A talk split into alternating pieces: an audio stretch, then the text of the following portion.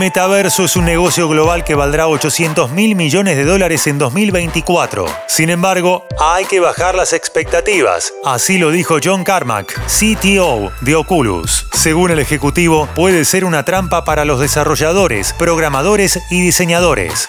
Pero aquí estamos, concluyó Carmack. Pero, ¿dónde estamos y qué sabemos hoy sobre el metaverso?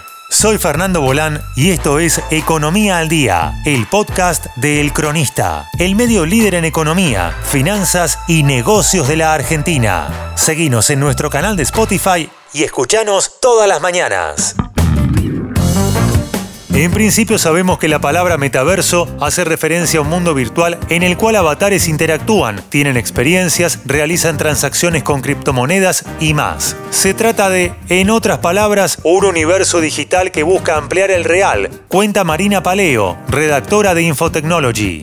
El concepto en realidad no fue creado por un magnate tecnológico, sino que surgió en la novela de ciencia ficción Snow Crash, escrita por Neil Stephenson. En la actualidad, las empresas interpretan este término de diferentes maneras. Por ejemplo, Martín Schiarillo, director de tecnología de Microsoft Argentina, explica que están convencidos de que la definición de metaverso está asociada a un mundo hiperconectado con data, modelos entrenados de inteligencia artificial, blockchain, nuevas lógicas de redes más robustas, seguras y descentralizadas, gemelos digitales modelando y maquetando la realidad de forma digital, permitiendo evaluar costos, riesgos y oportunidades, convergiendo en una capa de colaboración habilitada por tecnologías de realidad aumentada, mixta e inmersiva para realizar reuniones, intervenciones médicas, educativas y más. En esta línea Microsoft ya tiene un total de 7 planes de negocios en el metaverso.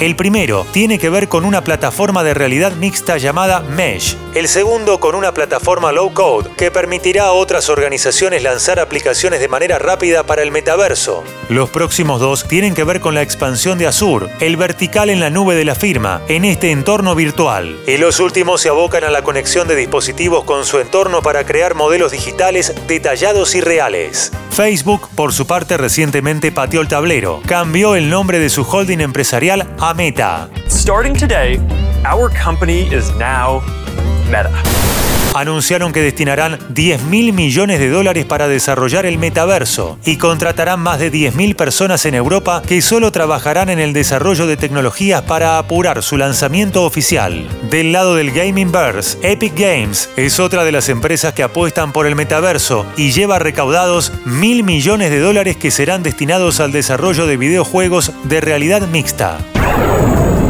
Metaverso Argento por otro lado, en la Argentina, una empresa ya lo aplicó a su modelo de negocios y considera su operatoria diaria un éxito. Se trata de Avenida Más, una empresa especializada en el desarrollo y la creación de marketplaces. Específicamente orientado a la virtualidad, implementamos el uso de Gator Town como oficinas virtuales y Rocket, chat como chat. Replicamos las interacciones de las charlas de pasillo y nos acercamos a los equipos mientras trabajaban para poder aportar en el proceso creativo en el metaverso. Explica Santiago Lorenzo, director de producto de la empresa. En conclusión, el objetivo final del metaverso es mezclar el mundo físico y el digital y desdibujar para siempre los límites entre ambos. Aunque esta modalidad digital genera debates, las empresas ya tienen planes de negocios, lo que significa que apuestan a su uso general en los próximos años. Esto fue Economía al Día, el podcast de El Cronista. En 113 años aprendimos que todo pasa Economía, finanzas y negocios, todo pasa por el cronista. Por el cronista, economía real. Por el cronista, negocios, finanzas. Por el cronista, la información que buscas, todo pasa por el cronista. Todo pasa por el cronista. Todo pasa por el cronista. Seguinos en nuestro canal de Spotify y escuchanos todas las mañanas. Y si te gustó el podcast, podés recomendarlo. Coordinación Periodística, Sebastián de Toma. Producción, SBP Consultora. Hasta la próxima.